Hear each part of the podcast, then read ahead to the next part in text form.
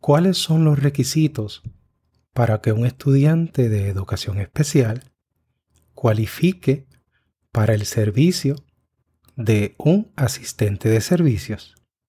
Vamos a discutirlo. Bienvenidos a Educación Especial Puerto Rico, donde discutimos temas relacionados a los derechos de los estudiantes de educación especial. Ahora con ustedes, nuestro anfitrión, el licenciado Arnaldo H. Elías Tirado. El asistente de servicios es un servicio relacionado que está reconocido en la ley IDEA. No con ese nombre, pero sí la ley IDEA establece que algunos estudiantes del programa de educación especial podrían requerir servicios de apoyo y el asistente de servicios cae en esa definición de lo que sería un servicio de apoyo. Hay típicamente dos tipos de asistentes de servicio. Tenemos el que la mayoría de nosotros conoce, que es lo que le llaman el T1, que significa trabajador 1, y también está el T2, que significa trabajador 2. El T2 típicamente son un poco más especializados, usualmente cuando estamos hablando de una enfermera eh, escolar, eh, caería bajo un T2 que son unos servicios más especializados, específicamente o típicamente a nivel de salud. Pero hoy vamos a hablar del T1, que es el más común, el asistente de servicios 1. Muchos padres tienen eh, la idea de que el asistente de servicios es para ayudar a nuestros niños en el quehacer académico o cuando se están desempeñando en el salón de clases. Obviamente todos los servicios relacionados que se le ofrecen a los estudiantes de educación especial es para que tengan un mejor desempeño en su quehacer educativo, quehacer académico. Pero el asistente de servicio por muchos años estuvo malinterpretándose el propósito de ese apoyo. Yo cuando comencé en estos menesteres de la educación especial hace poco más de 15 años, recuerdo que el asistente de servicio tenía unas funciones bien delimitadas y no habían tantos estudiantes con asistentes de servicio en, esos, en ese entonces. Con el paso del tiempo, el uso o la asignación de un asistente de servicio ha ido en aumento. Y en un momento dado yo me fui dando cuenta que muchos de las razones que se estaban ofreciendo para que el estudiante cualificara para los servicios de un asistente estaban un poquito tergiversadas, quizás un poquito ampliadas. Pero ocurrió y literalmente eh, de la noche a la mañana muchos estudiantes empezaron a recibir el servicio de asistente de servicios. Yo eh, recuerdo cuando se hablaba con muchos de los padres y discutíamos cuál era la necesidad del asistente para yo obviamente ir entendiendo la situación. Y yo veía que los padres me decían, él está aquí porque es que tiene una dificultad para mantenerse enfocado o tiene una dificultad para escribir y necesita que alguien le termine de escribir de la pizarra. Eh, y de momento empecé a ver cada vez más y más asistentes de servicio cuya función principal era asistir al estudiante en su quehacer académico, entiéndase en la realización de tareas, eh, inclusive en el asunto de ciertos acomodos, de, asegurarse de algunos acomodos, eh, y empezaron a entrar en el área académica, ¿verdad? No les estaban dando tutorías, claro está, pero entiendo que se estaba saliendo del propósito inicial eh, por el cual existió el servicio de apoyo del asistente de servicios. Les tengo que decir, y aquellos que estén escuchándome, quizás luego de escuchar esto que les voy a decir, decidan no escuchar más este podcast, pero mi opinión es que el asistente de servicio no es para dar apoyo académico, no es para el quehacer específico del estudiante desde el punto de vista académico. Ejemplo, para terminar de tomar notas, para darle un acomodo de, en un examen, eh, para eh, explicarle una tarea, para estar con el estudiante mientras está finalizando una tarea. Eh, no es para eso. Mi opinión, el propósito para lo que es el asistente de servicios.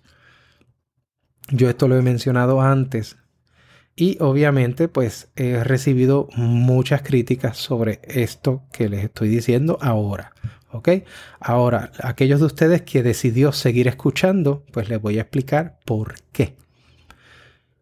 La razón por la que yo no estoy de acuerdo que un asistente de servicios esté para dar apoyo académico, la ejecución de tareas con el estudiante es porque el estudiante cuando vaya a la universidad no va a tener un asistente de servicio. Porque eso no es parte de los servicios que va a tener un estudiante a nivel universitario.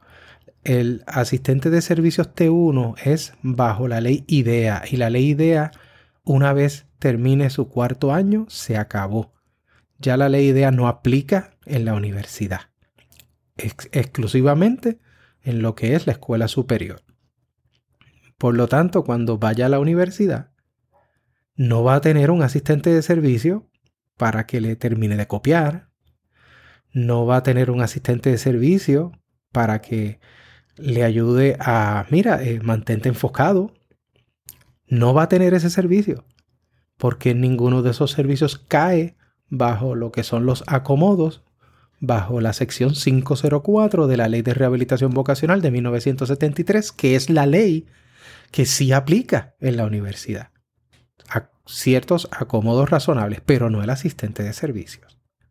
¿Ok? Hay unas excepciones, ¿verdad? Eh, pero son prácticamente bien, bien, bien limitadas. Porque yo puedo tener, sí, lector humano, eh, y eso cae bajo los acomodos pero tiene que ser bajo unas circunstancias eh, bien, bien particulares. Eh, tengo el lector humano, tengo el examen oral, tengo el amanuense, tengo otras cosas, ¿verdad? Que, que no es lo que hace un asistente de servicio.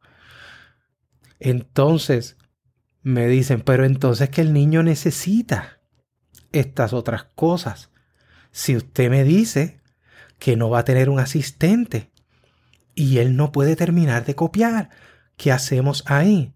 Pues gente, ahí tenemos que usar otras alternativas, otras estrategias, tales como asistencia tecnológica, tales como otros acomodos, fragmentación, eh, tiempo extendido. Hay una infinidad de alternativas que tenemos que sentarnos en el compu para diseñar pero el asistente de servicio me he dado cuenta que hay muchos casos en donde se ha convertido en una panacea, se ha convertido en una muletilla el tener el asistente.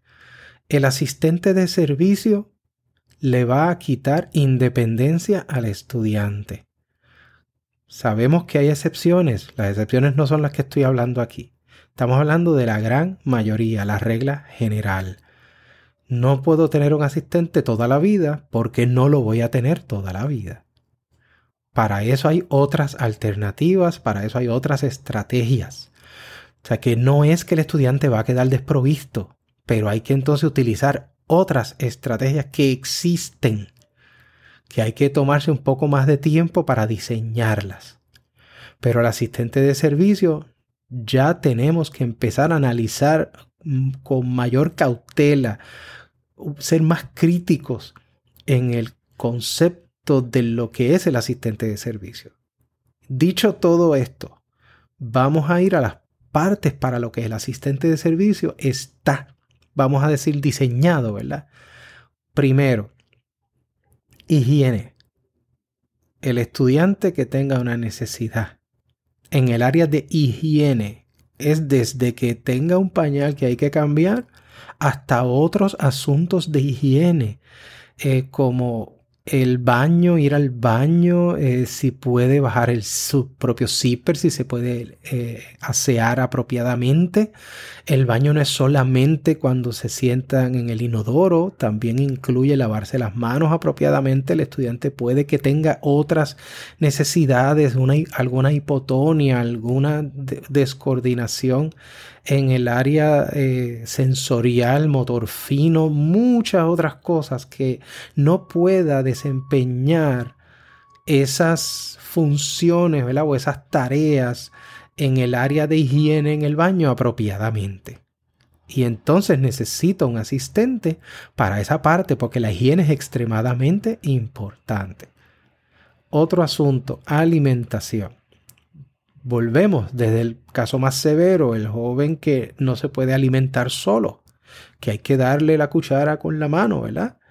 Desde ese caso hasta estudiantes que tengan unas necesidades de dietas especiales, que haya que preparar algo especial, estudiantes inclusive que no eh, están emocionalmente apropiados eh, de momento y no les da hambre y hay que entonces sentarse con ellos para explicarle, debes comer algo, debes comer esto, eh, porque si no, el estudiante no se alimenta ya por la tarde va a tener hambre, le va a dar dolor de cabeza, muchas cosas pueden pasar. Se puede irritar si no se alimenta.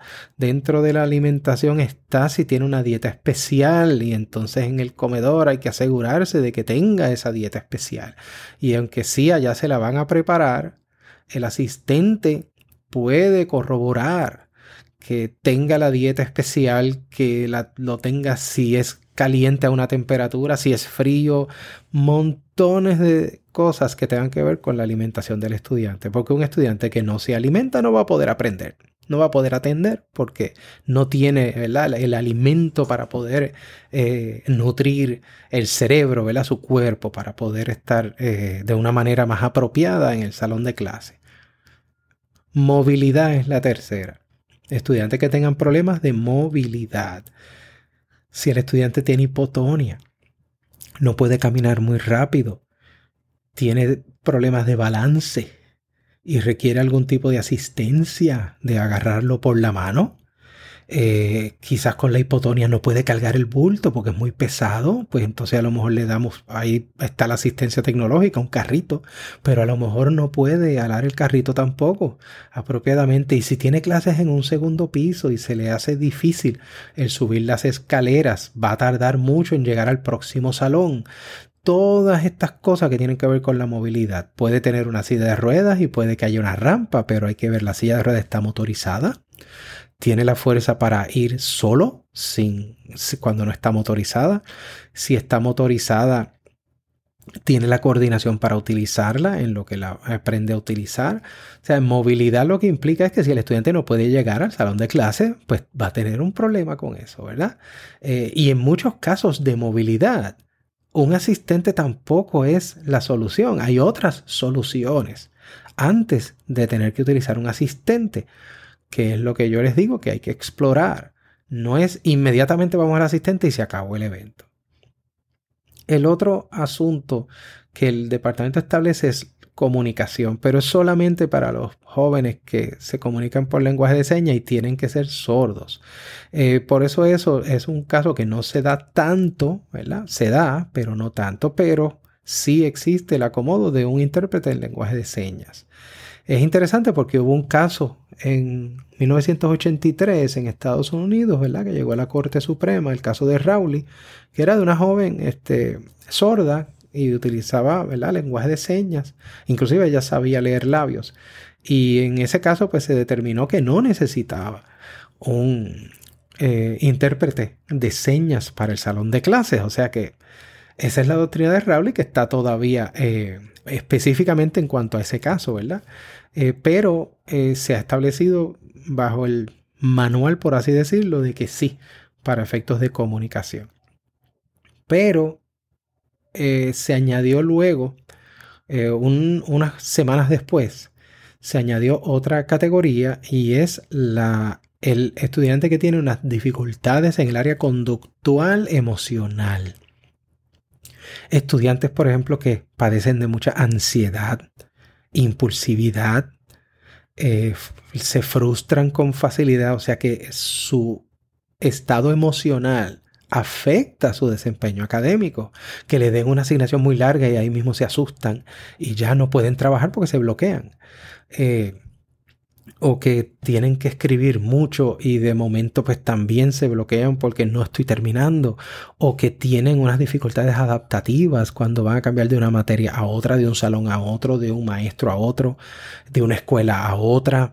Eh, todas esas áreas conductuales emocionales se ha establecido que también el estudiante puede cualificar para un asistente para ayudarlo a mantenerse, por así decirlo, enfocado, pero también para que esté tranquilo de que tiene alguien que lo va a estar ayudando. Esa persona debe aprender a leer el comportamiento del estudiante y para eso es que el compu se reúne y hace esa, discute todo esto. Eh, y entonces cuando ve que el estudiante está teniendo la, eh, mucha ansiedad, que también el estudiante aprenda a comunicarlo y decir, ay, me siento un poco ansioso. Y si no lo comunica, poder reconocerlo para entonces utilizar estrategias para que el estudiante pueda autorregularse o ayudarlo a regularse. Eh, pues sí, el asistente también se ha determinado que para eso eh, es necesario. existen, como quiera, muchas estrategias para casi todo esto que he mencionado, pero eso básicamente es lo, para lo que es un asistente de servicios. Ahora bien, cada caso es distinto, cada caso es individual. Esto usted lo debe tomar como un punto de partida, esto que yo les he explicado. Pero esto no quiere decir que esto está escrito en piedra. Esto lo que quiere decir es que tenemos que analizar cada una de todas nuestras situaciones para ver cuáles aplican y cuáles no aplican. Por lo tanto, tomen esto eh, como un punto de partida eh, y tomen sus notas, analicen bien sus casos de sus hijos, de sus estudiantes, de sus clientes y esto no se resuelve en un momentito, esto posiblemente requiere más de una reunión de compu, requiere varias observaciones, requiere una discusión bastante amplia, o sea que esto no se, se resuelve rapidito de que esto es lo que va y ya, no, estas cosas van a tomar tiempo. Pues eh, gracias por escuchar este podcast. Escuchen todos los episodios que tenemos. Eh, compartan esta información con personas que ustedes entiendan que puedan beneficiarse de la misma. Y nos vemos en la próxima.